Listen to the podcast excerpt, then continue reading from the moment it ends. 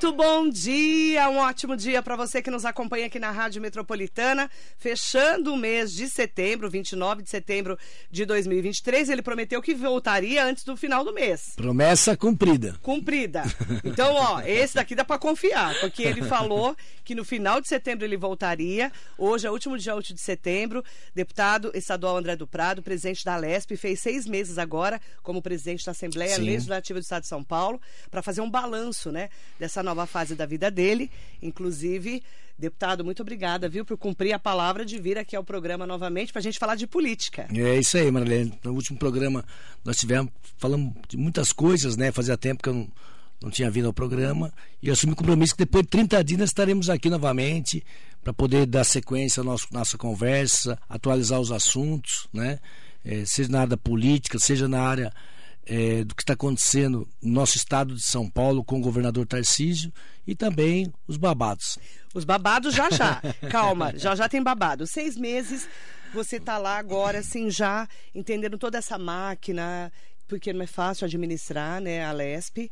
Como é que está para você esses seis meses, esse balanço de como presidente da Assembleia dos Ativos do Estado de São Paulo? Olha, Marilei, assim, estou muito feliz, sabe? Era um desafio muito grande, porque, como eu disse, eu não tinha me preparado para isso, nem imaginava nunca ser presidente da Assembleia. Acabou que a conjuntura do tamanho da nossa bancada do PL cresceu muito, a mudança de governo propiciou que o meu nome eh, fosse uma conciliação ali e tivesse uma projeção para ser candidato a presidente da Assembleia. Bom, isso aconteceu, me elegi presidente, só que é uma casa muito grande, né? uma responsabilidade muito grande, porque ao lado do governador, como chefe de poder, você toma todas as decisões, né? Você, todo o orçamento do Estado de São Paulo passa por ali, de todos os órgãos, né? Então, é Ministério Público, é Tribunal de Justiça, é Defensoria, todos os secretários de Estado procuram uma assembleia para falar sobre o orçamento, enfim as instituições todas do Estado é, é, vão até a Assembleia porque o orçamento é feito ali, né? Então, por isso tem uma é, relevância muito grande. E foi difícil, né? Para mim, no início, confesso a você, foi um grande desafio, mas como tudo na minha vida, eu sempre fui desafiado, né? Eu não queria é, fazer vergonha, né? Eu não queria que as pessoas é, olhassem depois de um tempo, falasse, pô, que decepção que nós, fizemos, que nós estamos de ter eleito um presidente fraco, né? Porque a Assembleia tem que ser um presidente forte, um presidente que valorize o mandato dos deputados. E isso tem sido muito legal. A gente tem valorizado muito o mandato dos deputados, integrado a casa, aberto a casa para as grandes discussões, respeitando todos e a todos né, todos os segmentos da sociedade. Ali é uma casa plural, então nós temos que respeitar todos e dar espaço a todos, tanto para a maioria quanto para a minoria. Eu tenho feito isso com a bancada do PT, do PSOL, aberto o diálogo, aberto a casa, né, dado espaço a eles nas comissões, para eles poderem trazer o debate também é, da parcela da população que eles representam. Então isso tem sido muito bom, porque tem sido um, um debate de alto nível na Assembleia. Temos aprovado projetos importantes, como, como aprovamos é, na última terça-feira, um projeto que vai parcelar as dívidas dos contribuintes, principalmente que devem ICMS, os empresários, né, que devem é, é, recurso né, para o Estado, né, tem, tem dívidas com o Estado. E isso vai facilitar com que o Estado possa, no momento de queda de arrecadação que o Estado está vivendo, que os municípios estão vivendo, é necessário ter um aporte de recursos. Então, nós aprovamos esse projeto na terça-feira, vai ser sancionado na segunda-feira agora no Palácio Bandeirantes. Isso deve propiciar a entrada de bilhões de reais no caixa do governo, que vai poder transferir esses recursos, parte desses recursos do ICMS, que é 25%, vão para os municípios que estão com uma queda altíssima de arrecadação e muitos com dificuldades de fecharem as contas no final desse ano. Né? Então está tá nesse nível. Né? Todos os municípios, a gente percebe isso no nosso gabinete. É todo dia os prefeitos chegando, reclamando. E você recebe todo mundo, né? Recebo e a gente tem esse time. Então esse projeto foi aprovado eu resolve já que vai ser sancionado, vai ajudar muito o caixa do governo, bem como também o caixa dos municípios. Então, então imposto sobre circulação de mercadorias e serviços que agora vai ter esse é, refis, né, para eles, né? É, um, é um refis, é um refis melhorado. Melhorado. Melhorado. Não chega o refis é, uma, é, geralmente é uma coisa mais dura, né? Engessada. Esse não é um, é mais fácil para eles pagarem. Mais fácil que tem também o tem a contrapartida, quem tem crédito com o governo a receber Entendi. vai fazer a, a, na contrapartida com débito. Então uhum. vai fazer essa relação. Então é um projeto mais amplo do que um refis. Um refis. Né? E o ICMS 25% volta para os municípios. 25% retorna para os municípios. Então vai ser um, um, um caixa fôlego. a mais, um fôlego a mais para o governo no final desse ano, bem como para os municípios também. Ver como é importante, né? O presidente da LESP, ele que conduz Isso. a pauta para poder aprovar né, um, um pagamento como esse tão importante, para que os empresários paguem e a gente também consiga ajudar as cidades. Isso, exatamente. Paguem para o governo do estado e volta 25% para cada uma das cidades. Isso, então são, são pautas como essa, né, de, de grandes então, desafios. Para o estado inteiro, né? Estado inteiro. Então você tem que estar muito atento, muita responsabilidade, fazer articulação política, né, agregar todos ali dentro da casa, é, você ter o time das, dessas votações, né? uhum. né? Então, mas isso ao longo da minha vida, todos os cargos que eu ocupei tem me ajudado muito nas decisões, né? Então, por isso, é, depois de seis, seis meses, posso dizer que hoje consegui consolidar a minha presidência como liderança, como presidente. Né? Então, isso ajuda muito é, no diálogo de alto nível com todos os parlamentares e com todas as instituições, seja com o governo, com o Tribunal de Justiça, Ministério Público, enfim, todos os órgãos é, correlatos. Então, você por isso. mostrar o seu trabalho, né? É, deputado? porque demonstra, você tem que demonstrar que você tem capacidade para estar naquele local. Que aquele, que os desafios que virão, né, quem está à frente vai conduzir, conduzir, manter a ordem da casa, manter o equilíbrio é político dentro da casa, né, para que as coisas andam, andem, uhum. né? Então, com isso e gerar resultados, Marley, isso uhum. que é o uhum. mais importante. Nós temos aprovado diversos projetos é, é, na casa Segunda-feira passada também sancionamos um projeto do, do deputado Léo Siqueira, que vem, vai, foi ao encontro do que o governo estava fazendo também, que é o Facilita, que é facilitar a abertura de empresas no estado de São Paulo. E nós aprovamos esse projeto dele também é, na Assembleia Legislativa do Estado de São Paulo, que, que uniu com o, o programa que o governo já iria lançar, né? É, juntaram-se os dois programas e conseguimos é, é, fazer com que hoje o Estado tenha uma legislação agora que foi lançada, facilitando a, a abertura de empresas no Estado de São Paulo, né? seja é, diminuindo a burocracia para o empreendedor. Nós tivemos essa semana eh, deputado, você como presidente da LESP faz parte né, desse trabalho do HC de Suzano, com o Hospital Regional Alto Tietê, que na segunda-feira passada começou a funcionar. Né? Hoje faz 11 dias que começaram a abrir realmente a agenda, Isso. começaram a fazer, a funcionar esse hospital que a gente já teve várias inaugurações, né? né? É. Ó, o Alckmin inaugurou, depois o Márcio França, quando tampou o buraco lá no governo, também inaugurou. O Dori inaugurou. O Rodrigo Garcia inaugurou. E o Tarcísio colocou para funcionar. É, isso foi um grande desafio, Marileu. Eu digo que um dos compromissos que eu tinha com o governador, um dos pedidos que eu fiz a ele, logo que assumi a presidência da Assembleia, é, durante esse ano eu queria que ele me desse a chance né, de trabalhar junto à Secretaria de Estado, doutor Eleus, para que nós pudéssemos fazer a abertura de fato né, do Hospital Regional do Alto Tietê, que há anos nós estamos lutando e que veio no momento importantíssimo de gargalos que nós estamos vivendo na saúde da nossa região e também de todo o estado. Então, só que a gente tinha feito esse trabalho há anos já, né? Todos os deputados da região, inclusive o deputado Estevão Galvão, sempre foi um, um lutador né, dessa causa. Tínhamos um problema seríssimo, porque o hospital pertencia ao Hospital das Clínicas. Então, isso era um entrave muito grande, de orçamentário, para se abrir esse hospital. Quando nós avançamos muito no governo com o Rodrigo Garcia, foi o que? Nós conseguimos tirar é, é, a propriedade do Hospital das Clínicas e transferir a propriedade do prédio para a Secretaria de Estado. Aí o orçamento é da Secretaria de Estado. Isso facilitou muito que nós pudéssemos é, estar abrindo hoje o hospital. Aí, quando virou o governo, né, tinha o compromisso do Rodrigo também, caso ele fosse eleito, de abrir esse ano. Logo que virou o governo, coloquei isso ao governador Tarcísio, que isso era uma questão importantíssima para a saúde da nossa região, porém depende de recursos, Marilei, porque não é uhum. fácil você abrir um hospital. O prédio estava lá, nunca ninguém abriu, por quê também? É questão orçamentária. O hospital daquele que está, foi aberto agora, que é o Hospital Regional do Alto Tietê, ele vai custar de imediato 50, 60 milhões por ano, 5 milhões mês. Isso para não iniciar ainda todos os serviços. Né? Então, a partir do ano que vem, é, esse custo já vai aumentar para 100 milhões ano.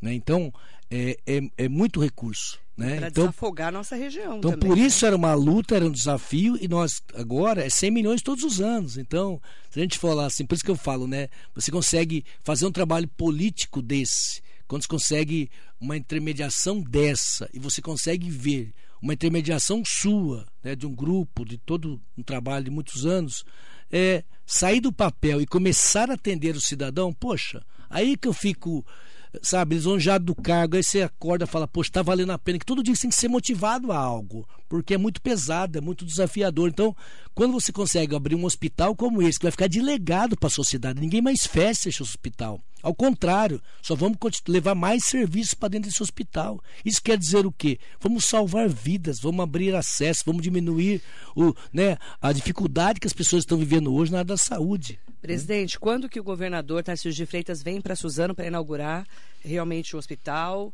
Com então, o doutor Eleus Spaiva, que está devendo uma visita é, para o Alto Tietê. A gente ia abrir, mas como ficou esse hospital, Marley, ficou muito, né, existia assim uma, uma ansiedade lenda, né? muito grande de Virou toda a população né, para a abertura desse hospital. O que nós preferimos então? Falei para o doutor Eleus. Doutor Eleus, com o governador, Vamos abrir o hospital, começar a atender, até para poder fazer as adequações, a empresa que está fazendo a gestão lá, que é a SPDM, possa fazer adequações do serviço, começar o atendimento, né, porque é tudo muito novo.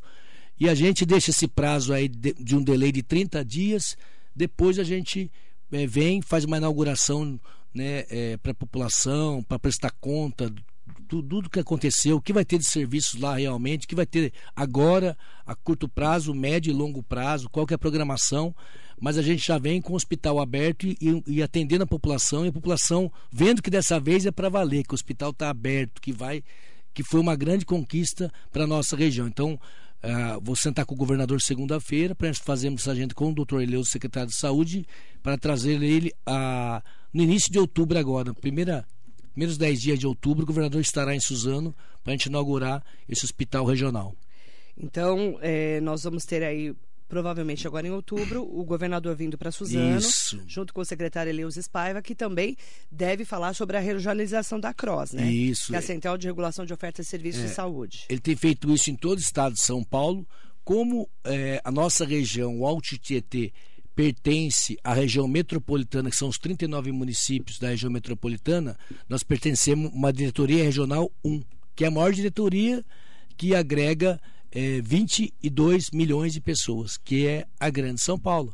Então, essa vai ser a última reunião da DRS1, né, que é a Diretoria Regional de Saúde, que controla todos esses 39 municípios, inclusive a nossa região do Alto Tietê, que nós estamos também nessa regionalização é, reivindicando, brigando. Inclusive, tem um projeto na Assembleia meu para poder dividir as nossas regiões dividir melhor a nossa região metropolitana em sub-regiões. Então, o Alto Tietê ficaria uma sub-região é, dentro da DRS 1. Né? Por quê? Porque nós temos aqui 3 milhões de pessoas, 11 cidades. Então, a região oeste de São Paulo também é uma outra grande região, Barueri, Carapicuíba, toda aquela. Então, tem que dividir essas região metropolitana nossa são 39 municípios, né, em cinco sub-regiões na área da saúde, que é o que nós estamos reivindicando com a regionalização, até para que os serviços né, é, realmente possam ser regionalizados e a população melhor atendida dentro da sua própria região. Esse, esse é o intuito da regionalização. Né?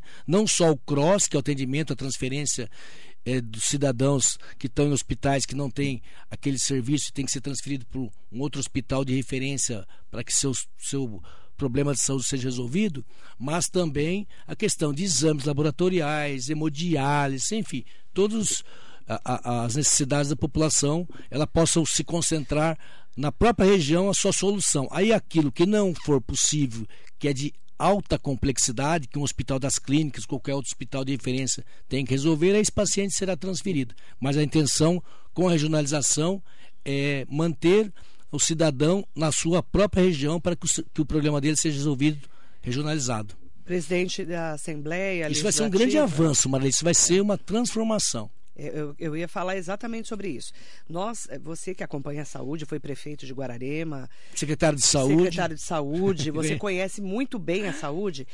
É, depois da pandemia, ficou tudo solto, né? Ficou, eh, nós não conseguimos voltar para o nosso ritmo de antes, né? Solto e gargalos, né? A gente tem, tem muita, muita, demanda reprimida. Tem muita demanda reprimida que a população, né, não ia para os hospitais fazer seus exames, seu tratamento, Cirurgias, seus, tratamentos, filas né? E filas de cirurgias. Então isso tudo é, agora vai ter uma demanda muito grande e o governo do estado também criou é, um programa muito importante que vai ajudar muito também os hospitais filantrópicos e as santas casas, que é a tabela SUS paulista.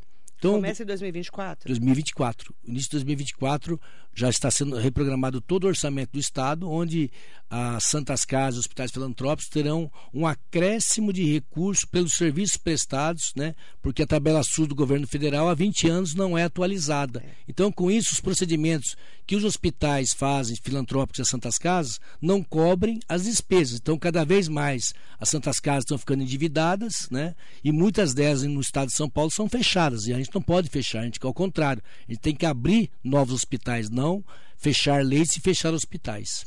Deputado André do Prado, deputado estadual, presidente da LESP, conosco hoje.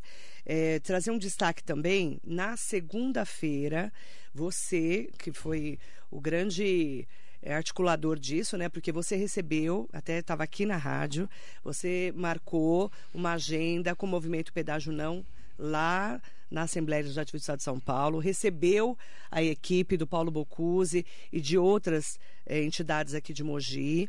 E depois de recebê-los, você mesmo marcou uma visita pedindo para que o secretário de Estado de Parcerias e Investimentos, Rafael Benini, viesse para Mogi para conhecer de perto a Mogi Dutra e ele vai, inclusive, na segunda-feira, está previsto às 16 horas, está no Aruã, Sim. junto com toda a equipe, e depois vem falar com o prefeito Caio Cunha. Você que articulou tudo isso. É, na, na, na inclusive naquela entrevista nossa, né? Você acordou a, a, a, nossa presidente. Adriane Versosa. Adriane Versosa estava dormindo, você acordou ela ainda e ela. Ela, ela é uma das é, é, líderes do é, movimento é, e aí, não. Ela e o Paulo Bocuse. Aí eu tive a honra de receber a Adriane junto com o Paulo Bocuse e vários setores aqui, né, outros outras pessoas aqui do Sim Comércio, né, da agricultura, enfim, de todos os setores de Mogi das Cruzes no meu gabinete, onde fizemos uma reunião e traçamos algumas diretrizes. Uma delas era estar falando com o secretário Benini é, para que ele pudesse nos atender. E sim, aconteceu, o Benini nos atendeu, atendeu o movimento juntamente, né? E ali a gente saiu, né? É, não feliz não, né, Marli? Porque não é o que nós queríamos ouvir, né? não é o que a gente gostaria e tinha em mente. Porém, nós saímos com ele, pelo menos com o compromisso dele vir até a cidade de Mogi das Cruzes para fazer um debate mais aprofundado, para conhecer de perto os problemas, né? e assim vai acontecer na segunda-feira. O Benini vai estar aqui na cidade de Mogi das Cruzes é, com o prefeito Caio Cunha, bem como também com o movimento Pedágio Não. Né? Então, esse diálogo, esse acho que ele é um grande avanço já também né, nessa discussão é, sobre a, não instalação dos pedágios. Mas o Valteli Martinez, inclusive, que teve com vocês lá nessa reunião do Sim Comércio, Sindicato do Comércio Varejista de Mogi Região, ele falou que vai ser muito difícil derrubar o pedágio. É difícil, porém, o que, que eu sempre eu disse até para o movimento, né? É, só tem um jeito de me sensibilizar mais, é, é, é, o movimento crescer nas ruas e a sociedade crescer, né? Sim. Porém, nesse movimento, porém, é, muitas das dúvidas também que existiam ali, o Benini também conseguiu tirar muitas dúvidas que estavam e, e o projeto é, anterior a esse, né, era muito pior. Esse ele é um projeto é, que vai ter um custo muito menor, né? Só que era importante discutir principalmente quais serão as contrapartidas. Então, acho que o Benini vai estar aqui para falar das contrapartidas, é, as necessidades que, que hoje não estão nessas contrapartidas serem é, é, alocadas né, diante da necessidade local. Ele reafirmou que quem transita internamente não vai pagar pedágio. Enfim, eu acho que esse debate agora, a partir de segunda-feira, aí a sociedade, juntamente com a classe política, tem que tomar uma decisão, falar, olha, nós vamos é, é, manter isso ou não, de fato, né? Mas não uma coisa é que tem que ser contundente. Não dá para ser só um grupo falando, meia dúzia de pessoas falando e o restante de braços cruzados. Tem que realmente ter um movimento grande é, para que é, o governo possa entender que é toda uma sociedade que não quer isso. E não é fácil, né? Porque para nós que somos é, de Mogi das Cruzes, né? Estamos desde o começo ali. Você já falou que mudaram o projeto várias vezes, tentaram readequar para melhorar o projeto, mas para nós não é justo ter um, um não, dois pedágios na Mogi Dutra. Para nós não é justo. Sim, sim. Eu, desde o início eu tenho dito isso, né? Porque minha opinião vai atrapalhar sim o desenvolvimento da nossa região. Então isso para mim eu estou convicto que acrescento. Por mais que o valor não é aquele anterior, o valor agora é bem menor, uhum. né? mas ainda eu acredito ainda que qualquer custo a mais nesse momento, seja para o cidadão né, que tem que transitar todos os dias no local comum, que não tem um, um empreendimento, mas também principalmente para o empresariado, né, a nível de custo, de produto, de produção, de novos investimentos, de atração de novas empresas, é, ele acaba prejudicando, porque quando um, alguém vai fazer uma avaliação para a instalação de uma empresa ou de um negócio, ele vai analisar todo um custo né, é, que aquela região propicia para ele.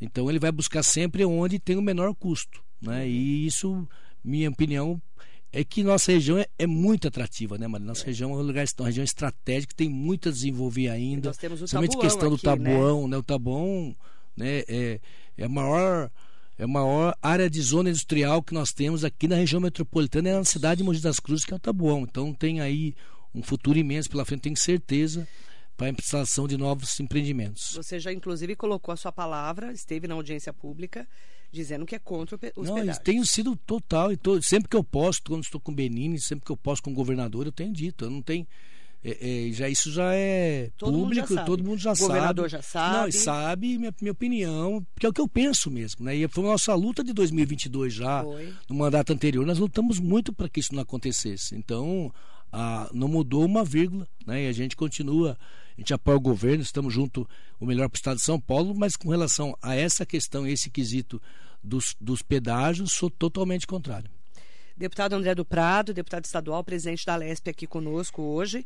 Nessa semana, né, nós tivemos a despedida de Marco Bertaioli da Câmara dos Deputados, ele saiu do PSD e já assumiu administrativamente, anteontem, o Tribunal de Contas do Estado de São Paulo. Dia 9 de outubro, às 11 da manhã, vai ser aquela posse para convidados. Isso. Mas ele já é conselheiro do Sim, Tribunal de Contas. administrativamente, a partir de ontem Você já fez é. parte disso, né?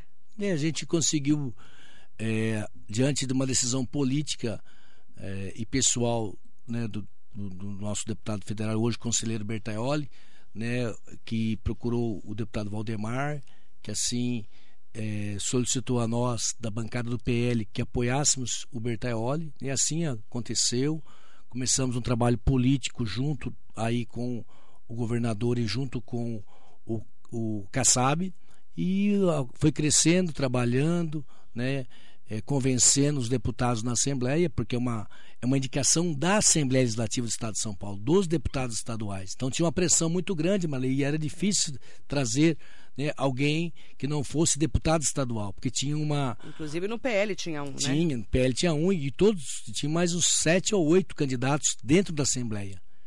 Então deputados que a vaga está... era da LESP. A vaga é, é da, da Assembleia, Lesp. é da Assembleia, é um projeto de decreto legislativo, um PDL que chama, feito pela mesa, que é pelo presidente da Assembleia, no caso eu, o deputado Barba, que é o primeiro secretário, e o segundo secretário, que é o deputado Rogério Nogueira. Então, nós que fazemos a apresentação desse projeto de decreto legislativo com a vacância é, no Tribunal de Contas, né, quando o conselheiro é, se aposenta. Então, e aí foi todo esse trabalho político, né, interno para convencimento é, do PL, é lógico, a gente já tinha a nossa bancada é a maior bancada, mas de todos os demais partidos é, que compõem a casa. Então foi uma, um trabalho árduo, político, muito intenso e que ao final a gente conseguiu até a votação do Bertaoli de forma simbólica, que no caso unânime na casa.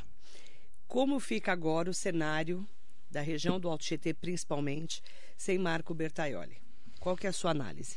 Olha, Bertolli é uma grande liderança da região, né, É um grande político, né, fez toda a sua carreira política, né, muito bonita, né, por sinal, aqui dentro da cidade de Mogi das Cruzes, no estado e na União, né? Então, ocupou todos os cargos, desde vereador, vice-prefeito, secretário, prefeito, né? Um excelente prefeito dessa cidade, deputado estadual, deputado federal, né? presidente de associações comerciais, né?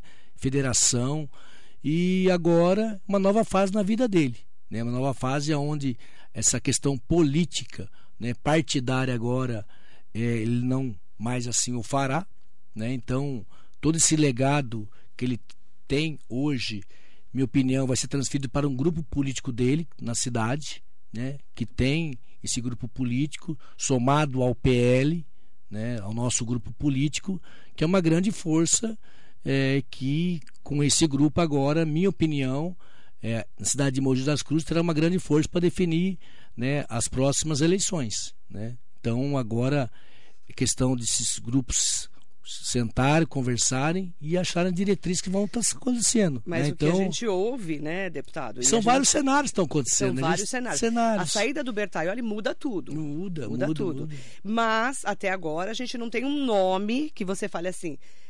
Quem vai substituir Marco Bertaioli? Hum. Hoje a gente não tem esse nome. Então, mas aí é natural até que as coisas aconteçam nos seus devidos momentos e tem etapas, né? Então, ninguém queria falar é, é, desse assunto até que oficialmente o Berteoli fosse para o Tribunal de Contas, porque muitas vezes você vê até o último dia nós estávamos numa luta intensa lá na Assembleia, porque tinham outras candidaturas. Tinha. Então isso tinha que se consolidar.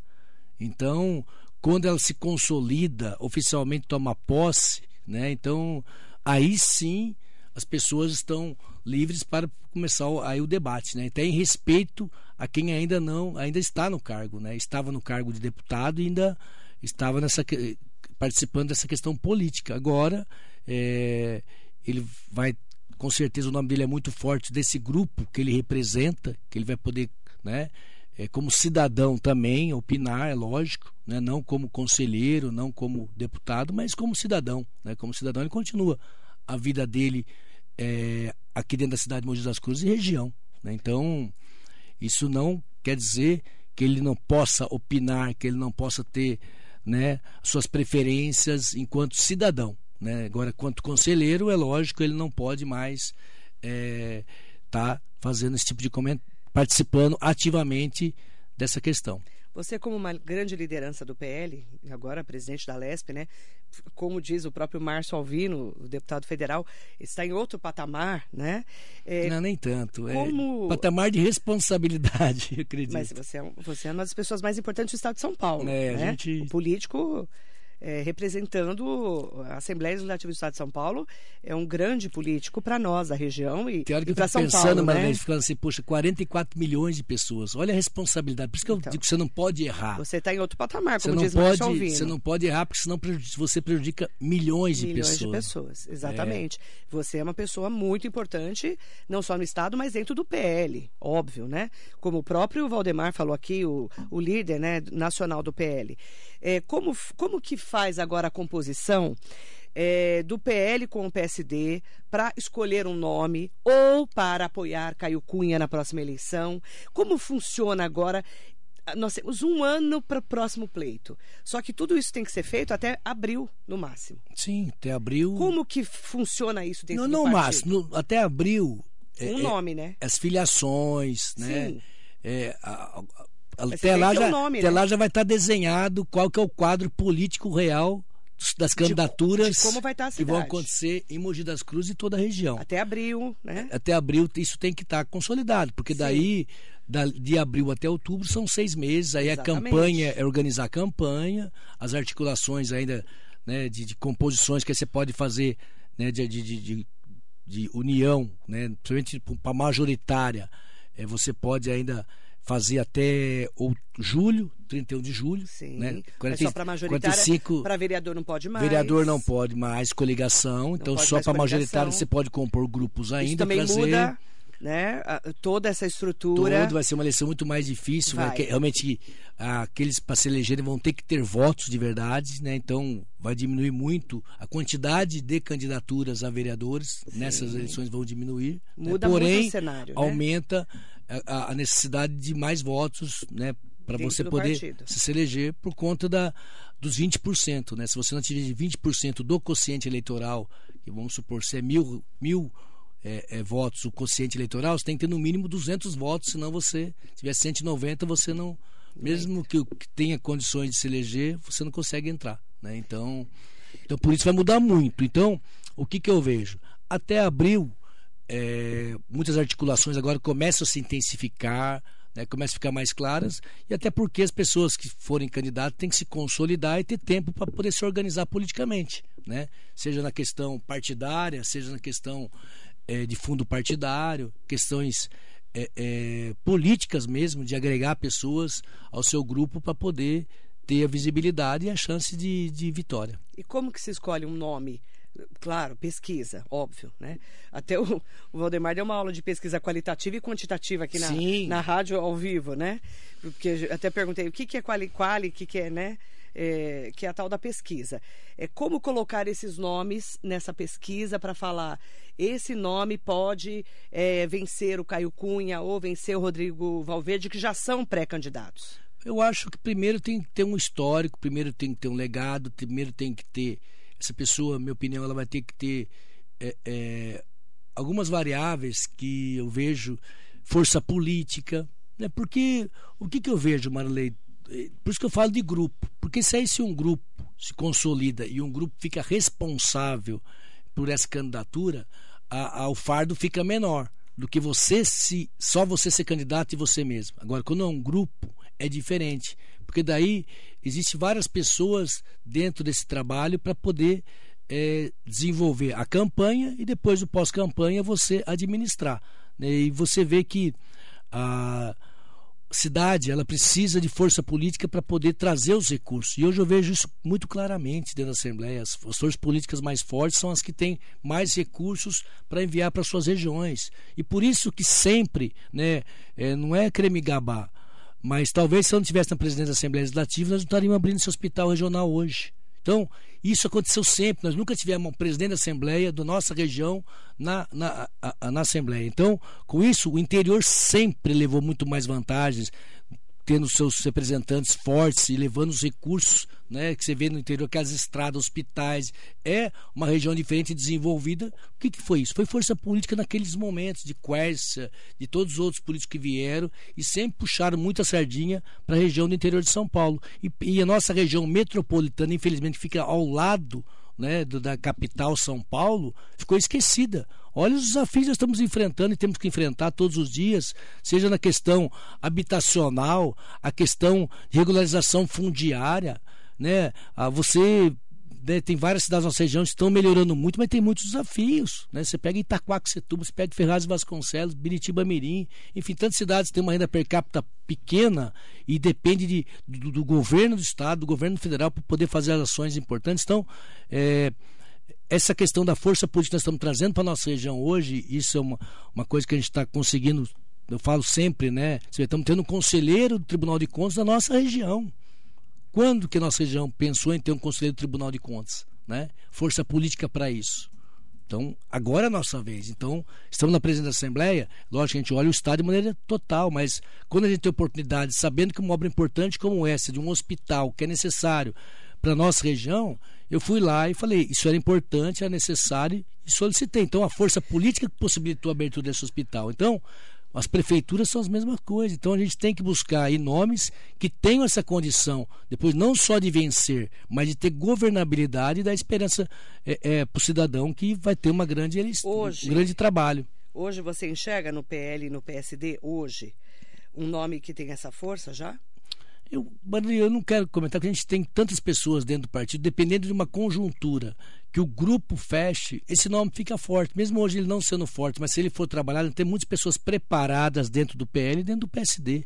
Depende de uma composição política e dessa força, dessa união, e falar, nós vamos canalizar nessa pessoa. Quando esse grupo fechar essa questão, o nome cresce porque esse grupo tem muito voto, tem muita força política, tem muita capilaridade. Aí, a partir desse momento, dessa, desse, dessa decisão que eu acho que vai ter que, vai ter que ser tomada em breve, para dar tempo do candidato ser conhecido, ser trabalhado e as pessoas eh, se identificarem ou não, Né? Então é isso que vai definir. Ou não. É. Existe a possibilidade de apoiar o Caio Cunha? Então, eu acho que em política existe, tudo sempre existe possibilidade, Marley. Eu acho que a gente tem que só é agora aguardar essa fase, depois do dia 9, né, que Bertolli oficialmente toma toma posse como conselheiro, aí sim eu acho que esses, esses dois grupos têm que sentar, se organizar, aí vai ser definido, eu acho que as diretrizes para a escolha desse nome ou não é, é para sucessão. Né? Então eu acho que. Tudo é, pode acontecer em política. Mogi, eu acho que agora é um caso especial, diferente, né, que a gente é um outro momento, né, outro cenário, né? É que não tem tudo consolidado. Em outros tempos tudo já estava definido, né? É. Agora é um quem novo é quem, momento né? por causa desse, dessa peça, né? Que é, é, é o Bertaioli, que é hoje quem tem o Era a apoio popular. quebra-cabeça, né? É porque a votação dele demonstrou isso, como 80 de- mil. 80 mil votos. Então mostra a liderança, mostra a confiança da população é, com o Bertaioli. Por conta do quê? Por causa do ficou- mandato, por causa do trabalho que ele fez órfão? como prefeito nessa cidade. Presidente. Oi? O grupo dele não ficou órfão? ficou órfão no sentido da, da liderança dele do dia a dia como político, né? Mas eu acredito, como cidadão, como legado que ele deixou, é lógico que para esse grupo ele, ele fica menos, com menos acesso político ao Bertaioli, né? Mas eu acredito que novas lideranças agora surgirão com o apoio do Bertaioli. Porque não existe buraco na política. Sim, vai surgir, vai ser natural. Vai e, ser natural. e é importante A gente isso só não sabe também. se dá tempo. Essa é a pergunta também de, de uma jornalista de análise política. A gente só não sabe se dá tempo de fazer um nome tão forte que vença a eleição ano que vem. Você achava Essa que é o a pergunta. Tarcísio ganhava a eleição para governador? Não, ele tinha um Bolsonaro, né? Sim, então, mas você achava que transferia tudo que transferiu Não. do dia para noite? Não. O astronauta Marcos Pontes, senador. Quando ele veio aqui, Márcio, lugar. Márcio França, quinta-feira, senador da República. Domingo nós temos astronauta, senador por São Paulo. É política. Em uma semana mudou. Foi um. ah, Porque você faz pesquisa. também- Você faz pesquisa, a maior parte das pesquisas, sabe o que, que dá, Marilei? 60, 70% da população não responde. A maior parte das pesquisas, você pega 30%, aí você acaba falando, mas 70% não responde muitas vezes a pergunta, porque está muito em longe. 2020, você imaginava que o Caio Cunha ia ser prefeito? Caio Cunha. Então, então, então por isso que eu estou falando para você. Depende, porque quem manda é a população, quem vota é a população. A gente fica É o no, povo que a gente manda. fica no meio político discutindo esse, aquele, vamos. É, mas mas quem quem manda é é o o povo, povo. então você Quem tem é que, o povo. por isso que tem um momento certo de fazer o lançamento, por isso tem um momento certo de você é, saber quais são as diretrizes, você conhecer uma cidade, quais são os problemas dela, para você poder chegar na mente do cidadão, no coração dele, para que, que ele se identificar com você, falar, ó, esse cara aqui me representa, esse cara aqui, eu quero ele, ele cuidando dos meus interesses. É isso, então, por isso que não dá ficar com muito achismo, né? Às vezes a pessoa fala, está fugindo da pergunta, mas não é. Eu vivi, estou vivendo isso há 30 anos, eu já vi de tudo. Então, nessa última eleição, então, eu postaria tudo que o, que o Tarcísio não venceria as eleições. Por quê? Vindo do Rio de Janeiro, de Brasília, de fora, não conhecendo São Paulo, há seis meses das eleições, eu falava, não, sempre não vai acontecer isso. Quer dizer, na hora certa, a população vai falar, não, vamos continuar, vamos manter o que está aí, como sempre aconteceu. E a chave virou né? E o governador, por quê? Porque as pessoas identificaram nele quando começou a campanha algo diferente. Ins- Inspiraram nele uma mudança, uma confiança, viram que ele está preparado para ser governador do estado e como está acontecendo. Tem sido um grande governador, preparado, né? E, e a cada dia surpreende a todos e- e com seu preparo, com as suas ideias, com as suas inovações, com a sua seriedade. Então, é isso que é, é, é, é, as pessoas esperam, porque é o momento que elas param para ouvir o político. Nesse momento, ninguém está parando para ouvir político. As pessoas têm que trabalhar, buscar seu dinheirinho, trazer para casa, para pagar comida, pagar a escola do filho, os problemas dentro de casa. Então, aí quando começa a propaganda política, que daí o, o clima político vem à tona né, para discussão que está chegando perto de você ir lá votar e escolher seu representante, que a população vai lá e vai escolher seu Por isso tudo pode acontecer. Por isso que às vezes um candidato que às vezes não está tão bem O posicionado. tal do azarão. É, ele vem e às vezes ele, ele entra no coração do, do o Guti em Guarulhos, né?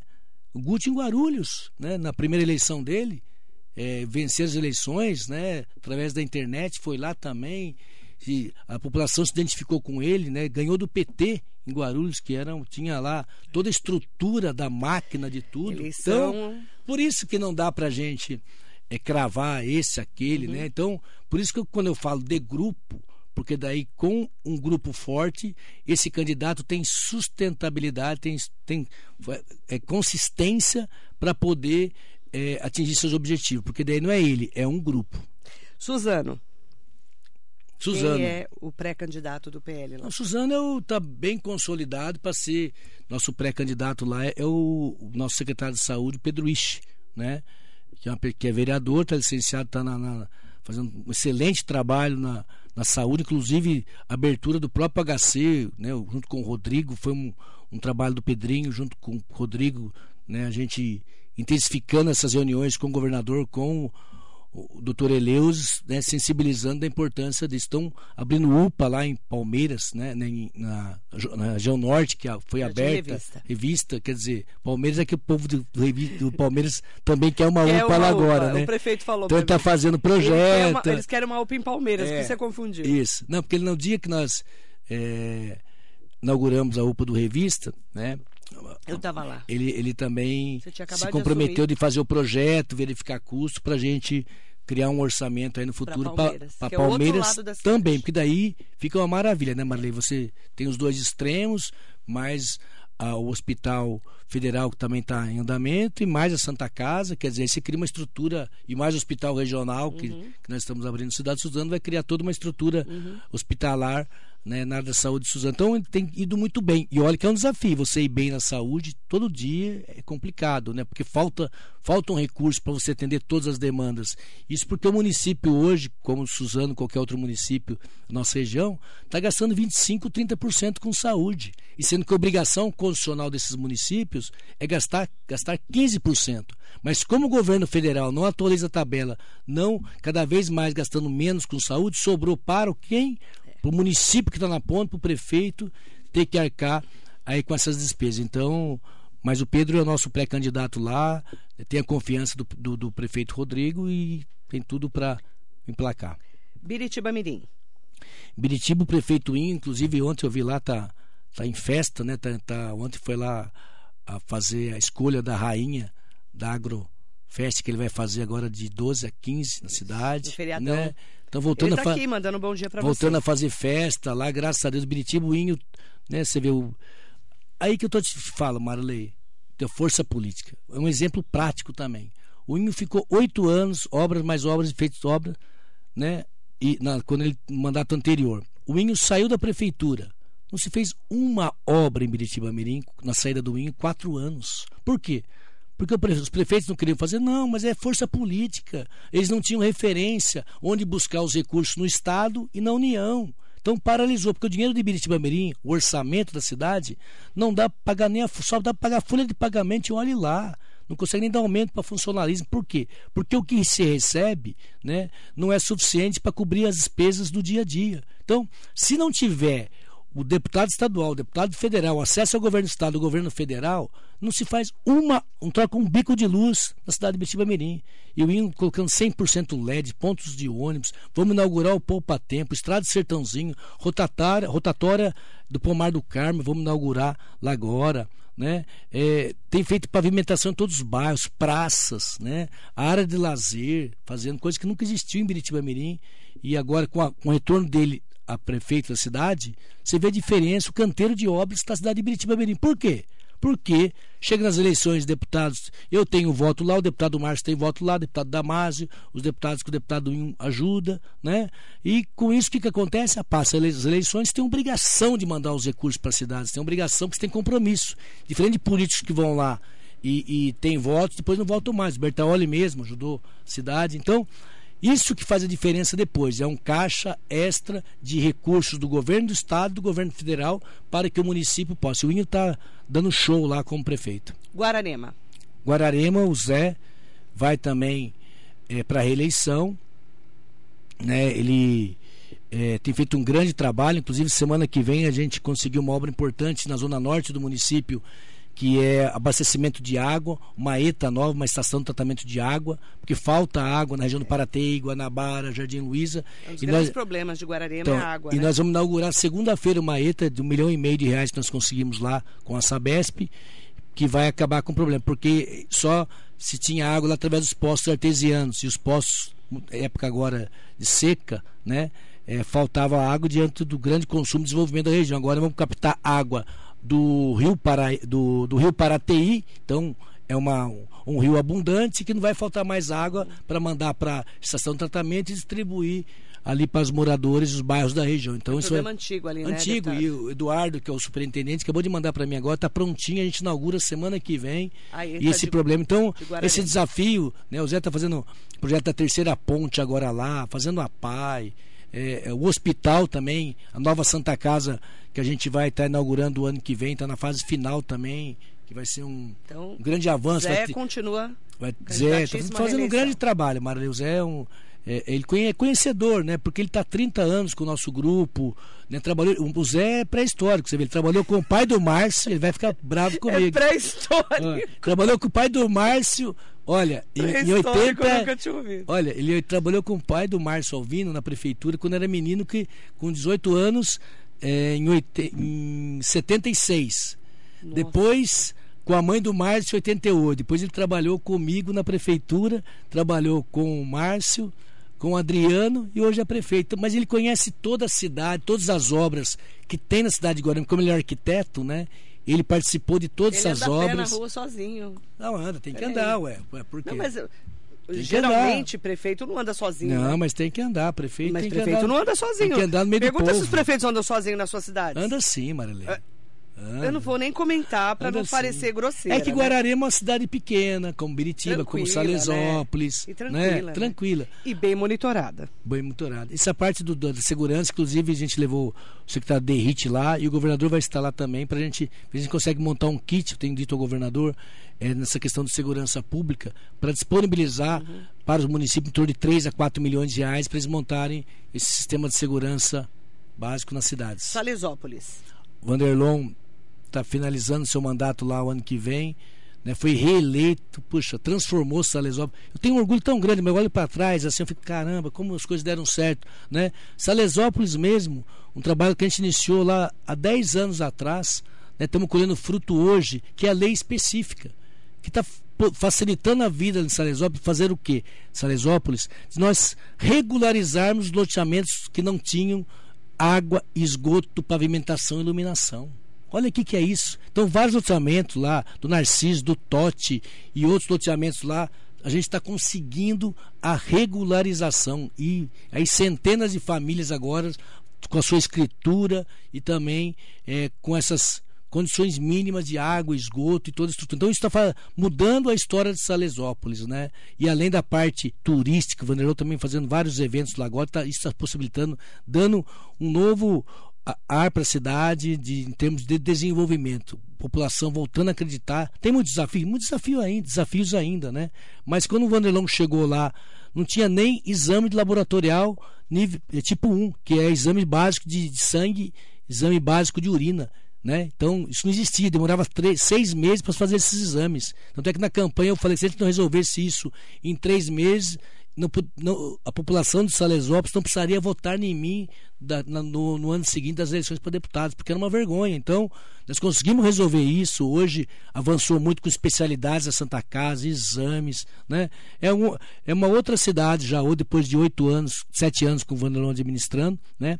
e temos muita responsabilidade na sucessão. Então, lá né, temos vários nomes, entre eles o Marcelo do Kiko, que é nosso pré-candidato também, se filiou ao PL, inclusive, na última segunda-feira. Essa semana. Essa semana. Eu acompanhei. Isso. Marcelo do Kiko é o pré-candidato do PL é. em Salesópolis. Hoje ele é o pré-candidato nosso lá em Salesópolis. Santa Isabel. Santa Isabel é um Clebão do posto.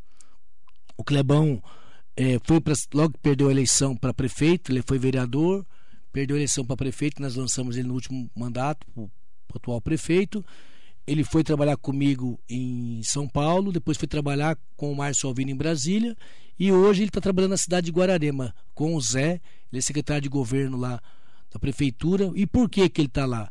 Porque nós é, é, levamos o Kleber para lá, que é um menino muito trabalhador, é uma pessoa preparada, gosta do, dessa parte política, né? E tem um potencial enorme. Então, nós levamos ele para Guararema até para ele entender o que, que é uma administração, como que pode ser feito, porque como ele é nosso candidato a prefeito em Santa Isabel, é importante que é, ele dispute as eleições né, o ano que vem e se vier a vencer, é, Santa Isabel não dá para esperar mais é, as necessidades que a cidade tem. Né? É uma cidade que não se desenvolveu nos últimos anos, infelizmente. Né? E tem um potencial enorme a cidade. Então, por isso o Kleber está sendo preparado. Caso ele vença as eleições, ele vai ser um grande prefeito, porque nós temos essa responsabilidade com a cidade. Clebão do Poço é pré-candidato do PL em Santa Isabel. Santa Isabel. Arujá.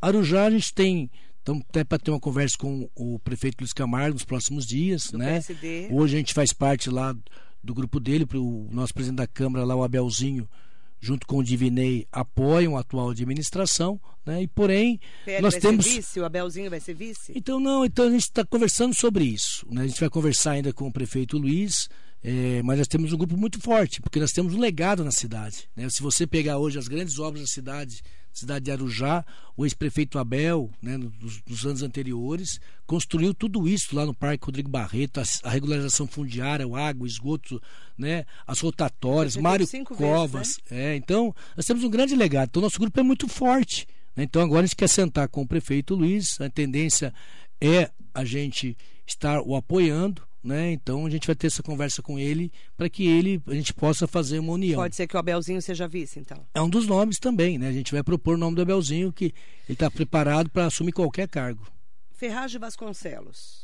Lá nós temos o, o Dr. Rafu, foi candidato a deputado estadual, já foi candidato a prefeito na última, né? Perdeu para a atual prefeita e foi candidato a deputado estadual, foi muito bem, né? Então ele tem um, um, um rical, tem uma história, faz um grande trabalho na área da saúde lá com a população, tem um legado também a ser defendido, Marilene. Então, o doutor Rafu, né, é, só se ele não quiser, mas ele é o nosso pré-candidato lá. Ele já se coloca cidade... como pré-candidato. Então, se ele, ele terá o nosso apoio Eu do partido.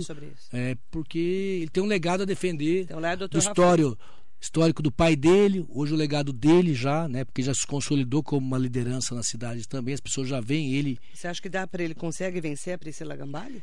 Vencer é uma outra história, né, Marilei? O que eu falei, depende muito do momento, a conjuntura, a avaliação da prefeita, da prefeita e prefeitura quando está no cargo, você está vulnerável o tempo todo. Um assunto, um, um problema que possa ocorrer de qualquer dimensão, né, seja jurídica, seja política, enfim, ela pode mudar toda uma eleição. Então, é muito essa questão de vencer, né? Agora, a gente está falando em, em disputar. Uhum. Vencer é, é, no período eleitoral, você vai levar su, seu plano de governo, né? O seu grupo, que é um grupo mais forte, mais organizado e, e que tem condições de estar tá administrando a cidade. E aí é o convencimento da população, né? Que é eles que decidem. Itacoaxetuba, o de, delegado Eduardo Boigues vai para o PL? O Eduardo já tem, tem esse convite, hoje está nas mãos dele, né? Tanto eu quanto o deputado Valdemar já o convidamos, já ele está de portas abertas para vir para o PL, porque a gente entende que o doutor Eduardo é, está sendo um excelente prefeito para a cidade, diante de todos os desafios que Itaquá tem, mas tem superado todos, tem trabalhado, mostrado obras em toda a cidade, ele se comunica muito bem, mostra para a população né, o que está acontecendo né, hoje, o que vai acontecer no futuro. Então ele vem de uma esperança muito grande de um político é, é, que Itaquá necessitava naquele momento e necessita hoje, que é realmente trabalhar muito para que a população acredite que Itaquá é, está mudando e vai continuar mudando para melhor, porque é uma cidade estratégica, próxima da capital, tem como se desenvolver e tem como a gente trabalhar aí para aumentar a arrecadação para diminuir as desigualdades sociais da população, porque é muita desigualdade que a gente tem que estar tá, é, é, atuando intensamente. Você pega a regularização fundiária, uma das coisas importantes está sendo feita lá, a questão, do saneamento básico sendo desenvolvido, questão de habitação sendo trabalhada, questão de saúde, tivemos lá vários postos de saúde sendo inaugurados. Né? Então, isso por quê? Porque está aumentando a arrecadação, trabalhando a questão é, é, de desenvolvimento também, que ele tem trabalhado muito isso agora, com as novas alças no Rodoanel, na acesso na Ayrton Senna, a questão do CEAGESP, que vai melhorar muito ali a geração de emprego e a arrecadação do município também, que a obra também é, vai, vai sair do papel dessa vez. E semana passada também estivemos, inclusive também com o Beni, tratando do Parque Linear, que nós vamos estar anunciando embaixo do Rodoanel, né? porque são áreas é, que pertence à SPMAR, porém cada é um problema sério que as pessoas podem invadir, né? com isso é, os viadutos serem colocados em risco, né? porque ele tem um fogo muitas das vezes, e com isso a gente não quer isso, a gente quer criar um parque linear ali para que a população próxima ao Rodoanel e das cidades usufruam dessa área. Pre, é, deputado André do Prado, presidente da LESP, Bertioga, você está tocando Bertioga também? Bertioga também a gente está é, conversando lá. Né? Temos a Lucília, que foi é, nossa candidata a prefeita a, no mandato passado, é, me ajudou nas eleições. E o irmão dela, Tassiano, se elegeu vereador, inclusive faz parte da base lá do, do prefeito Caio. Né? E a gente tem conversado para uma composição lá. Então a gente tem dito para Caio foi muito bem, tem sido um grande prefeito lá, está com uma aprovação altíssima, né? Então a gente está procurando agora ver se a gente consegue é, é, é, fazer uma união lá com o Caio. Né? Então, Caio porque Mateus, Caio Mateus, que é reeleito por, já, né? Reeleito. Por quê? Porque a gente Mas entende não sabe que quem é o candidato a prefeito lá ainda, né? Não, ainda eles estão tão... o que a gente quer é participar desse grupo para decisão do nome, tá. né? Então, ao invés da gente dividir o forças. PL deve ir, então com o PSD lá é, a gente também. Tá, ao invés da gente dividir forças, a gente quer somar, mas tem lugar que é besteira você dividir, né? Então sempre é um grupo que lá atrás, na primeira eleição do Caio Mateus, nós já estivemos junto com o Caio Mateus, na primeira eleição dele. Uhum. Na segunda nós não tivemos, foi porque nós queríamos marcar posição, porque a Lucília era uma pessoa preparada uhum. e naquele momento era importante ela ser candidata a prefeita. E agora PL se junta ao PSD do prefeito Caio Mateus e a Lucília deve Tá no é, não se juntou ainda, mas a gente está conversando, porque lá temos o doutor Laírto, que é o ex-prefeito, que uhum. participa dessa decisão. Nós estamos nessa fase de final de conversa é, é, para poder ver se consegue juntar os dois grupos pra, para as próximas eleições. O Écio Ramos Pinto falou assim, e Poá? Eu não esqueci Poá não, querido, eu deixei por último.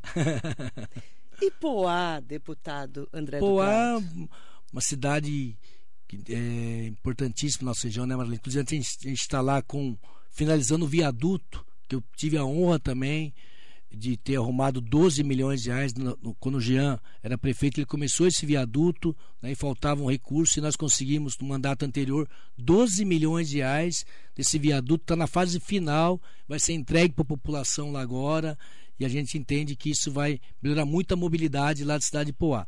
Da sua parte política, né, o Jean é, nos ajudou nas últimas eleições lá, nosso companheiro, nosso irmão, a pessoa que mora no nosso coração. Jean, é, infelizmente, no mandato do Jean, né, teve aquele corte de arrecadação de 40% do orçamento da cidade, 40%. Né? Poá, infelizmente, quando perdeu o Banco Itaú, o ISS, né, que foi para a cidade de São Paulo, é, desmontou toda a questão de planejamento, diretrizes né, das obras que estavam planejadas durante o mandato do Jean. Então ele teve que se refazer.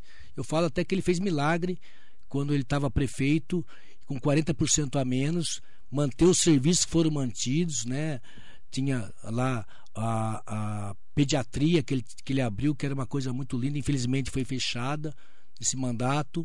Então o Jean é um amigo nosso, é irmão nosso, é quem hoje está lá no controle do partido, e só que a gente tem que ter muita serenidade né? Então o Jean mesmo ele sabe disso e está trabalhando para se viabilizar como candidato a prefeito da cidade. Ele tem um rical do mandato passado como prefeito. Todo prefeito tem o seu rical né, de, de eleição. Então ele está agora conversando com os outros grupos, trabalhando para se viabilizar. Né? Porque quando você perde uma eleição, como o Jean perdeu a eleição dele né, no, como prefeito. Ele ficou não, em terceiro lugar. É, não é uma coisa simples, né? Então você tem que reformatar todo o grupo.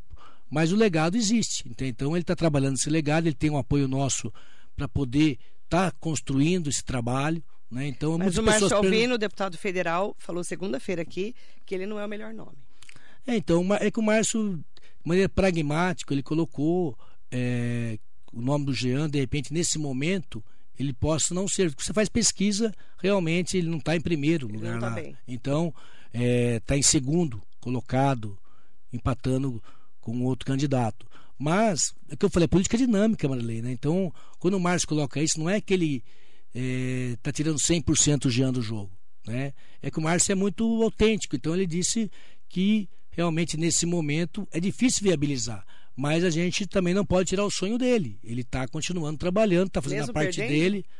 Mas Marilei, perder faz parte da vida também. Então, ele, se ele não é o melhor nome, não é melhor escolher outro nome Sim, por isso que ele tem esse período para ele poder fazer esse trabalho, se viabilizar. Porque, como eu disse, né, hoje, a vez que o candidato está tá na frente, por algum motivo ou outro ele possa cair é, por questões pessoais, questões jurídicas ou questões políticas, e o segundo colocado assumir a posição do primeiro. Então, muito, muita gente hoje que está em mandato, achando que está garantido, né, é, vai chegando próximo, ações jurídicas, políticas, muitas vezes as pessoas deixam é, de ganhar a eleição por um fato que ocorre, porque, opa, não tem mais condições de ganhar a eleição. Agora, o Jean, ele tem nosso apoio, ele vai ter que ter responsabilidade com isso. Né? Quando o Márcio coloca isso, é porque o Márcio gosta do Jean. O Márcio é. Nós somos irmãos, o irmão o Jean mora no nosso coração. Né? E vai continuar morando o tempo inteiro. Mas você que a gente não concorda com o que a o gente, Márcio falou aqui? Não, eu concordo em parte com o Márcio falou. A gente não pode estoar 100% né, é, disso. Né? A gente sabe que o desafio do Jean não é fácil, porém, ele está trabalhando e é um direito dele trabalhar. É um direito dele sonhar, o direito dele, o grupo dele é, caminhar. Né? Então nós vamos dar é, para o Jean essa condição de ele estar tá caminhando né, para poder se viabilizar. Né? Mas nós vamos estar ao lado dele em qualquer situação. Né? Então a gente vai estar ao lado dele para poder ajudar ele é, no que for necessário. Porém, é, tem quem gosta é, tem que estar, tá, às vezes, tá falando a verdade, mostrando os caminhos, mostrando as alternativas né, que são possíveis. Então, é isso nesse momento que está acontecendo na cidade de Poá. Né? O Jean é, teve com o presidente deputado Valdemar Costa Neto, nosso presidente nacional, né, que deu para ele essa condição dele estar tá se viabilizando. Então, é tudo de maneira transparente. Depende dele agora, com o grupo dele, se viabilizar, fazer as, as articulações, né, para ver se realmente no momento correto ele caminha é, em direção a uma candidatura ou não. Até quando é esse momento correto? Eu acho que, como a gente disse anteriormente, né, março a gente tem que estar tá tomando essa decisão, porque daí em diante aí é política pura, aí não é mais articulação. Aí quem é candidato é, é candidato, aí tem que é se candidato. viabilizar. Então ele é pré-candidato do é, PL em Poá. Sim. Mas vai ter que se viabilizar isso, até abril. É isso aí. É isso. É isso. É isso. Senão o PL coloca outro. Ou não. Tudo depende, né, do que a gente pode pode estar tá agregando, com Bertioga a gente vai estar agregando, né? Pode estar agregando a outro grupo. Por isso que, será que temos outro nome? Hoje a gente tem outro está se trabalhando outro nome também, né? É, que é da Flávia. A Flávia tem trabalhado, ela tem Flávia Verdugo. É, ela tem se, tentado se viabilizar também. Pode ser ela? Não, ela também está tentando, ela faz parte de um grupo, né? Então. Que é do PL? Do PL, ela esteve com a gente lá. Então, a, a, inclusive ela foi secretária na época do, do Jean. Sim. E é isso que a gente vai estar. Tá é, atento agora até lá para poder buscar qual que é a melhor alternativa. O melhor nome. É, mas não é que e a gente é companheiro, Marilei, né? Às vezes é, tem lugares que a gente perde, mas a gente ganha. Tem lugar que a gente ganha e depois perde. É engraçada essa frase, mas assim, às vezes você perde, mas você consolidou um nome, né? É, hoje, se a Lucília não tivesse saído candidata a prefeita lá naquela oportunidade lá em, em Bertioga, ela, a gente sabia que ela perderia a eleição pelos números, né? É, por causa de uma reeleição, prefeita estava na reeleição. Mas foi importante para ela se viabilizar, para ela se consolidar como liderança. Né? Nós criamos uma nova liderança dentro de Bertioga. Isso, e era só. Isso, para nós jornalistas, a gente fala, o partido bancou é, não, criou uma nova liderança. Ela, ela se, ela, hoje Vocês é uma vão liderança. Bancar o Jean? Até então, Será que vão bancar o Jean até, mesmo? Até então a liderança quem que era? Era o, o tio dela. Hoje é ela. Então, né? Laírto, que era ex-prefeito. Então agora tem ela como liderança. Por quê? Porque ela foi para a linha de frente, ela mostrou que ela é capaz, ela enfrentou uma eleição que não é fácil para ninguém, para a mulher é mais difícil ainda, sempre é um desafio muito grande para as mulheres. A pergunta e... é, né, o PL vai bancar o Jean Lopes mesmo? Não, a, a pergunta do Jean já respondi, ela, ele vai ter esse espaço dentro do partido. Até abril é, para se viabilizar. É, tem, e tem que se viabilizar. E ele também é uma pessoa inteligente, o Jean é uma pessoa preparada, já foi prefeito, então ele tem essa força, tem esse legado, tem voto. Ele tem voto. Ele pode não estar em primeiro na pesquisa, mas ele tem voto. O Sidney Pereira, em nome dele, eu quero agradecer a todas e todos que conversaram aqui com a gente. Eu não consegui ler as perguntas, né? Porque é tanto assunto. E já estourei meu horário também. É, o Sidney Pereira colocou extra, extra. André do Prado diverge com Márcio Alvino sobre a prefeitura de Poá. Extra, extra. Não, não é diverge. Eu falei que eu, eu falei que eu concordo com o Márcio em partes do que ele disse realmente, né?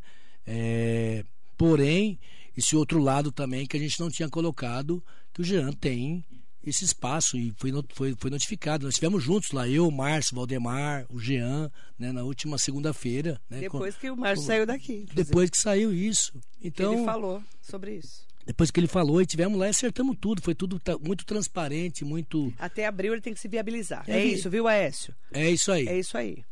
Obrigada, deputado. É Obrigada, isso, presidente da LESP. Convidado para. Você volta antes do final do ano? Volto, lógico. Combinado? Antes do final do ano Para fazer um balanção do ano? Um balanção de tudo que está acontecendo. Porque até lá também já vai ter dois meses de Vucu Vucu pós-Bertaioli. Sim. Aí começa a esquentar. Aí vai esquentar, com certeza. Aí é Mogi, né, gente? Obrigada. Essa é a questão, hein? Mogi, Eu aperto é ele. Maior interrogação. Eu adoro apertar ele, de vez Não, mas é tranquilo, porque quando você faz as coisas de forma transparente e falando a verdade, mas não tem problema nenhum. A gente tem que falar o que não, é. Porque daí a gente fica sem máscaras, aqui a gente fica é, muito. Exatamente. Né, e o Márcio foi muito sincero, né? O deputado federal Márcio Alvino. É, o Márcio tem. Eh, a colocação dele, tem feito um grande trabalho também lá em Brasília, graças a Deus, um grande deputado. Ele vai ser secretário de Estado? Ele tem perfil para isso, tem nome. O Odemar né? falou que ele está na fila. Tá, tá preparado para isso. Ele está na fila? Eu acho que ele está na fila lá, bem na frente, e caso ocorra uma oportunidade. Ele já está lá no gargarejo? É, não, ele tem, porque está preparado, né? Mas 30 anos de vida pública, né? Prefeito, comandou a prefeitura de Guararema, hoje terceiro mandato como deputado, né? Então, é a pessoa preparado, preparada para poder é, ocupar um cargo dessa dimensão de Secretaria de Estado, porém tem que ser uma secretaria é desafiadora. Não dá para ser uma secretaria que você vá só para para estar secretário. Uma secretaria que você possa fazer a diferença na vida das pessoas, para a nossa região do Alto Tietê. Né? Para a nossa região vai ser é, ótimo. É né? isso que a gente sempre pensa, que você deixar de ser parlamentar, deputado, tem que ser por algo que vale a pena, né? Você suspender seu mandato para você continuar dando retorno para a população na mesma altura que você consegue fazer como parlamentar. Obrigada pela entrevista. Obrigado, Marilene. Presidente da LESP, cumprindo hoje que ele falou que vinha até o final do mês. Sempre. Cumprindo a palavra aqui, presidente da Assembleia Legislativa do Estado de São Paulo. É um prazer recebê-lo, deputado estadual André do Prado. Muito obrigado. Prazer tudo meu, uma honra muito grande. Muito obrigado mais uma vez, Marilei, né, por ter dado espaço aí para a gente né, prestar conta, falar um pouquinho de tudo da Assembleia, do nosso mandato aqui no, no Tietê, das conquistas, dos desafios que nós temos que enfrentar conjuntamente. Obrigada, Obrigado viu? você, Marley. Deputado está trabalhando, rodando o estado que eu acompanho ele todos os dias. Obrigada. Obrigado você. Fica Para você, muito bom dia.